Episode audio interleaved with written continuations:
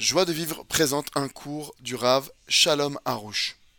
Erev Tov Rav, bonsoir. Je lis votre livre Le Jardin des Louanges. Annie Korat Shalachem, Sharav Cela m'aide beaucoup, merci, et ça m'a rapproché d'Hachem. Est-ce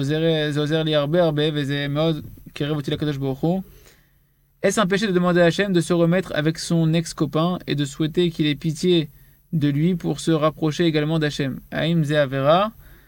לבקש לקדוש ברוך הוא שאני אחזור עם, ה... עם החבר מפעם, זה אישה. אני לא, לא התחתנה, ו... ושהקדוש ברוך הוא ירחם עליו, ושגם הוא יתקרב לקדוש ברוך הוא, כי אין לו אמונה, qu'il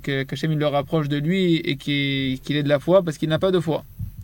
והוא לא בדת, dans la religion בכלל.